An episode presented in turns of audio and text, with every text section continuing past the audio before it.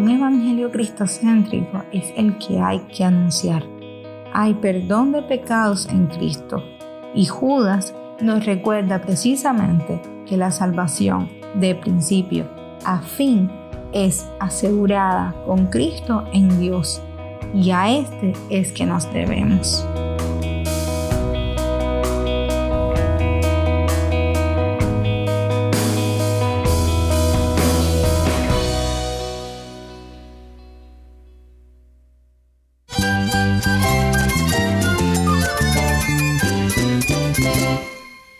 Jesús es nuestro Salvador, nuestro amigo. Cristo es mi guía, Cristo significa todo, pero en primer lugar mi Salvador, mi refugio en tiempos difíciles. Él es nuestra fortaleza. Es la salvación, es la vida eterna. Bueno, Cristo es, es vida. Él es suficiente. Él es el héroe de esta gran historia. Cristo para mí es mi todo.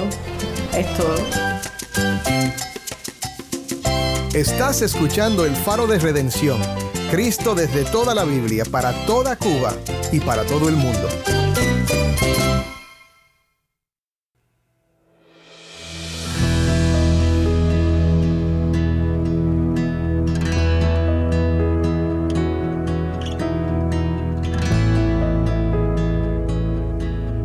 Hola, soy el pastor Dani Rojas, el nuevo director y locutor del Faro de Redención. Gracias por acompañarme hoy. Hoy concluimos nuestra serie titulada Mujeres centradas en la Escritura. Como lo hicimos la vez pasada, por una semana compartimos los pensamientos de varias hermanas cristianas en Cuba. Le damos gracias al Señor por capacitar a nuestras hermanas con sabiduría. La mayoría de los mensajes de esta semana fueron dados en una conferencia para mujeres, pero sin duda serán de bendición para todo oyente. Hoy escucharemos un mensaje por Ana Beatriz Noya, maestra de mujeres en la primera iglesia bautista Ebenezer en Palmira, Cuba. Ana Beatriz comparte desde Judas 6 al 16 acerca de cómo la fe dada a los santos está fundada en un cimiento seguro que permanecerá a lo largo de los siglos por la voluntad y obra de Cristo. Esta fe dada a los santos, y es que estos mismos santos la han llevado y llevarán a través de los siglos, declarando una fe sobre un cimiento realmente seguro, un cimiento inamovible transmitida de generación a generación. En las escrituras encontramos cómo Dios quiere que vivamos y cómo Él quiere que se le adore. Ya seas hombre o mujer, encontrarás en lo que Ana Beatriz comunica importantes principios para la vida cristiana. Así que si tienes una Biblia, busca Judas y quédate conmigo para oír más de nuestra hermana en Cristo, Ana Beatriz.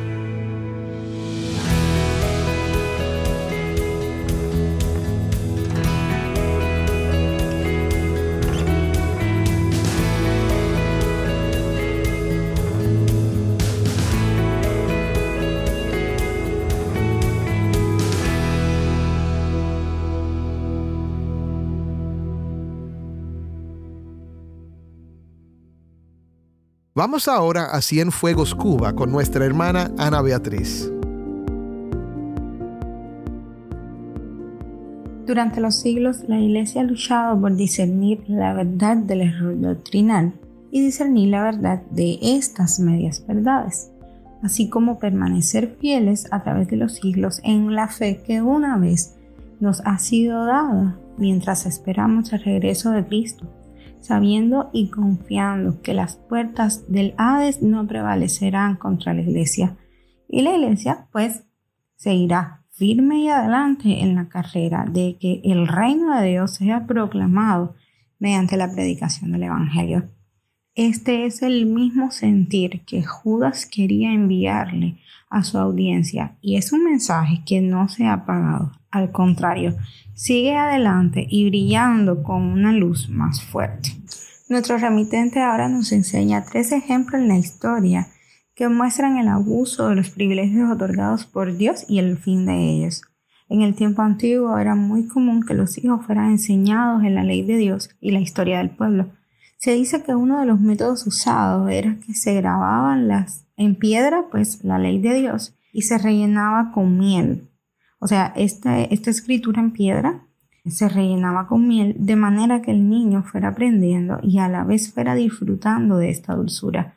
Por lo que la autora habla específicamente de estos ejemplos de rebeldía, como que ya la audiencia los conocía y Judas sabía que la audiencia sabía acerca de la existencia de estos ejemplos. El primer ejemplo habla de la actitud de queja y rebeldía de parte de los israelitas, aun cuando el Señor les había sacado de Egipto de la esclavitud, aun cuando los libró de morir ahogados en el Mar Rojo y les daba de comer pan del cielo, un pan que era de su propia mano. Incluso ellos anhelaban las cebollas, los ajos, la carne de Egipto, querían volver a la servidumbre, aun cuando se dirigían a la tierra que Dios les dijo que les daría como heredad, un lugar donde fluye leche y miel. En lugar de mirar la providencia de Dios, miraban a su propio vientre. Y quiero hacer un paréntesis porque muchas veces apartamos los ojos del cielo y nos lanzamos al polvo de la tierra.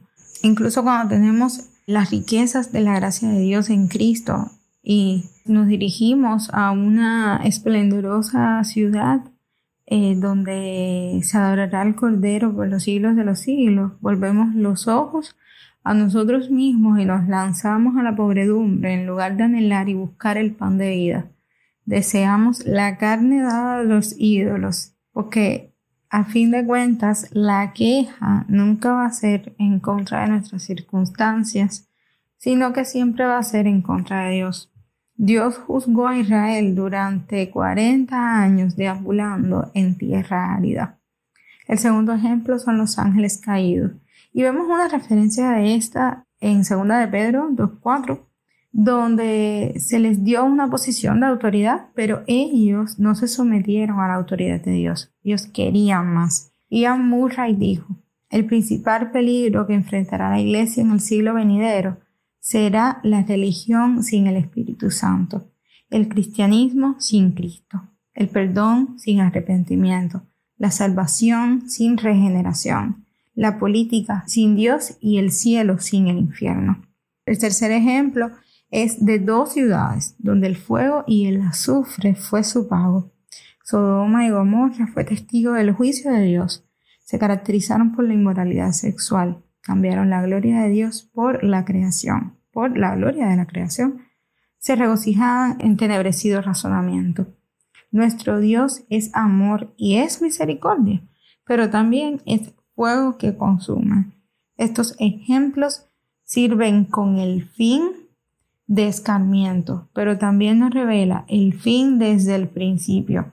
Porque como dice Romanos 1.18, la ira de Dios se revela desde el cielo contra toda iniquidad de injusticia, la que los hombres que detienen con injusticia la verdad. Dios nos muestra que hay un juicio, porque Dios es santo y no puede ser burlado.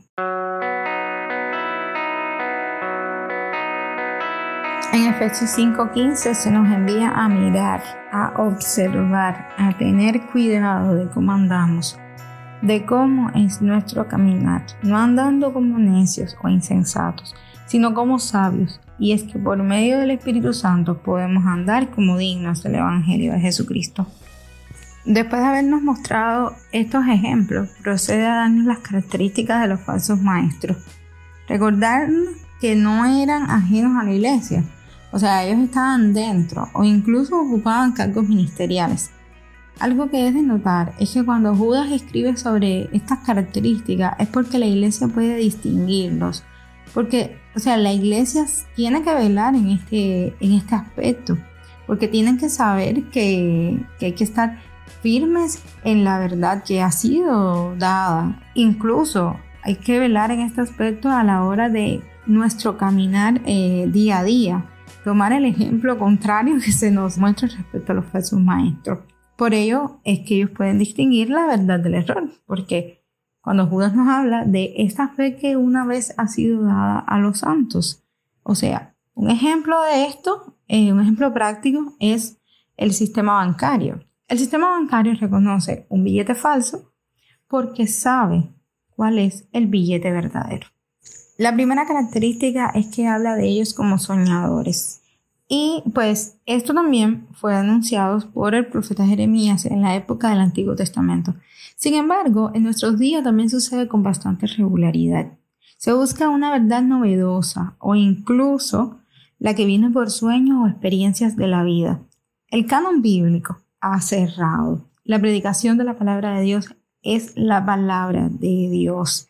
Ahí está cómo Dios ha querido revelarse y darse a conocer de manera especial esta fe dada a los santos, y es que estos mismos santos la han llevado y llevarán a través de los siglos, declarando una fe sobre un cimiento realmente seguro, un cimiento inamovible, transmitida de generación a generación. En las escrituras encontramos cómo Dios quiere que vivamos y cómo Él quiere que se le adore no es con nuevas revelaciones.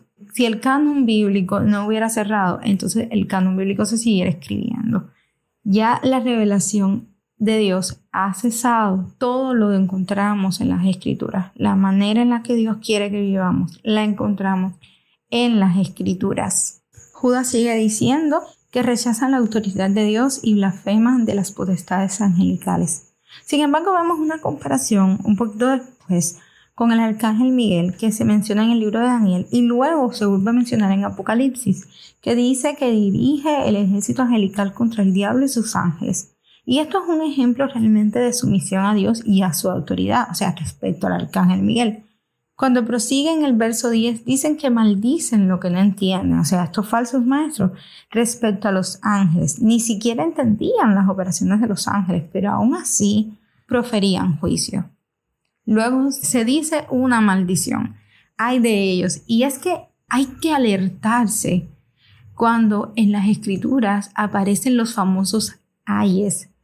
Cuando aparecen en las escrituras estos famosos ayes eh, que, que, mayormente se dijeron en el tiempo de los profetas y luego nuestro Señor Jesucristo se lo dijo principalmente a los falsos maestros, es porque realmente tenían que temer cuando se profería un ay, es porque realmente eran personas malditas, porque el juicio de Dios venía contra ellos.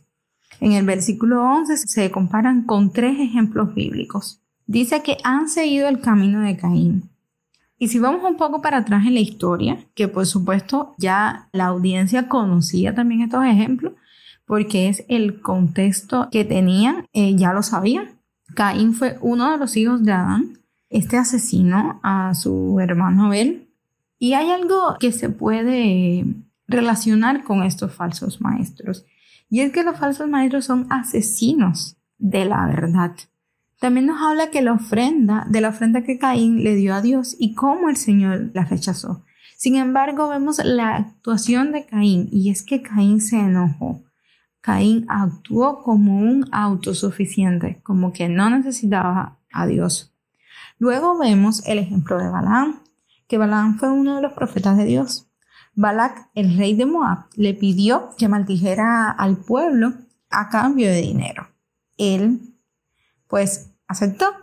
Estos falsos maestros venden la verdad incluso por 30 monedas de plata. El predicador Charles Spurgeon dijo, el que sirve a Dios por dinero, sirve al diablo por un mejor salario. El otro es la rebelión de Coré. Coré y otros líderes se burlaron contra la autoridad de Moisés y Aarón.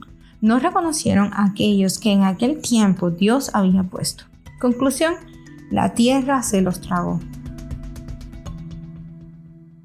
Judas nos muestra luego analogías o metáforas Judas nos dice que estos falsos maestros son como escollos ocultos. Estos escollos pueden ser también como peligros o en la traducción original se dicen que son rocas, que son peligrosos para embarcaciones, porque pueden llevarnos al naufragio. De ahí la importancia de analizar las palabras o enseñanzas con lo que dice la palabra de Dios, como los cristianos en Berea, que aún pasaron por el filtro de la palabra de Dios las enseñanzas de Pablo.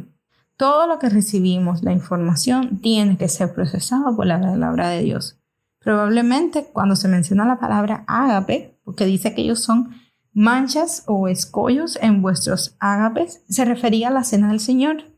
Y dice que se banquetean. El apóstol Pablo nos recuerda acerca de la importancia de ir a la cena del Señor con una limpia conciencia y con un corazón realmente reverente, porque estamos ante la presencia de Dios. Otra metáfora es que son nubes sin aguas. Cuando Judas nos habla acerca de, que son nubes sin agua, Judas eh, se crió en lo que es el desierto. Probablemente en el tiempo de sequía, que mayormente siempre, cuando veían nubes, probablemente se alegraban porque pensaban que iba a llover. Sin embargo, no sucedía. El viento se la llevaba. Así mismo es. Cuando llevan a una región, quizás parece que va a llover, pero el viento se las lleva. Son llevados por cualquier viento de doctrina y arrastran con ellos a los que les siguen. Contaminan su camino, pero no tienen agua para regar, estaban secos. Luego dice que son árboles sin frutos y dice que son árboles eh, que su raíz es fácil de arrancar, o sea, son desarraigados, que no están firmes en la verdad. Y por eso es que los minerales no les permiten un crecimiento. En el Salmo 1 vemos una comparación muy parecida. Se habla del justo como un árbol plantado junto a corrientes de agua que da su fruto en su tiempo y que su hoja no cae. Y luego nos habla del pecador, que es como el tamo que se lleva el viento. Así mismo es. Son árboles sin frutos y que sus raíces son superficiales. Son llevados por cualquier viento. Se nos dice también que son estrellas errantes. Y cuando habla de estrellas errantes normalmente son como estrellas fugaces o estrellas tenues eh, de corta vida y por lo tanto se refieren a lo indigno de confianza que es su enseñanza e inútil. En las escrituras se hace una referencia en Juan 1.1 al logos y me llama la atención cómo algunos autores traducen esta palabra como educación y aprendizaje. Este logos o palabra es precisamente nuestro Señor Jesucristo quien en su ministerio enseñó de manera fiel que el reino de Dios se ha acercado. El Evangelio no se trata de mí, se trata de Cristo. Precisamente un Evangelio cristocéntrico es el que hay que anunciar. Hay perdón de pecados en Cristo y Judas nos recuerda precisamente que la salvación de principio a fin es asegurada con Cristo en Dios y a este es que nos debemos.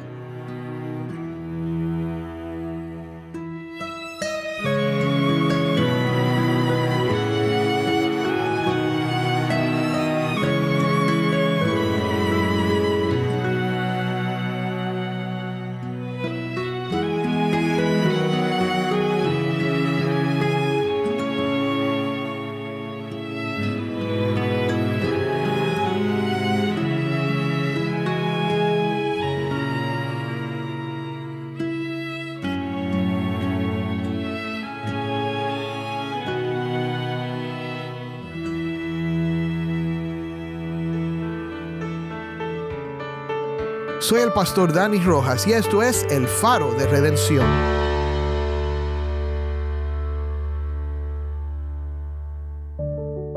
Le damos gracias a Ana Beatriz por compartir con nosotros en nuestra serie titulada Mujeres Centradas en la Escritura.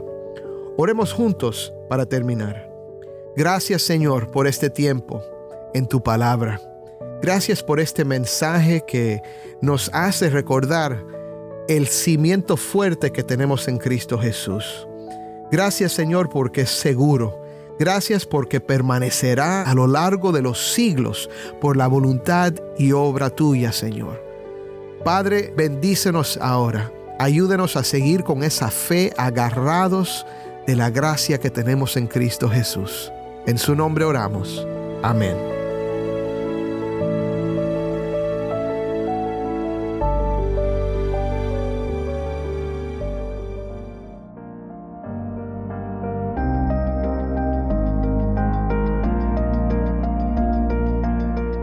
Faro de Redención como programa radial fue ideado para Cuba, pero ha crecido a un nivel global y si estás en sintonía fuera de Cuba, te agradezco por pasar estos tiempos con nosotros estudiando temas que nos fortalecen en nuestro caminar cristiano.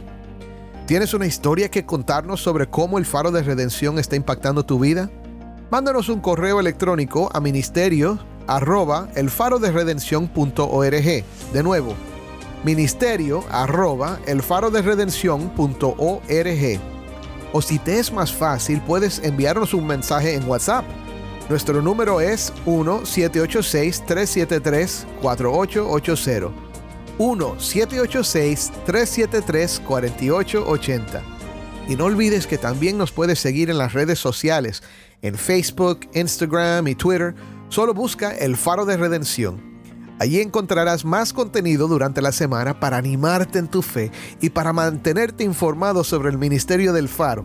Y si estás en sintonía fuera de Cuba, te animo a que ores para unirte con nosotros en nuestra misión de hacer resplandecer la luz de Cristo en Cuba y de compartir la voz del pueblo de Dios en esta hermosa isla con oyentes en todo el mundo. Para hacer tu donativo a este ministerio apoyado por personas como tú que aman a Cuba y aman a Cristo, visita nuestra página web elfaroderedención.org diagonal donar. elfaroderedención.org diagonal donar. Soy el pastor Dani Rojas.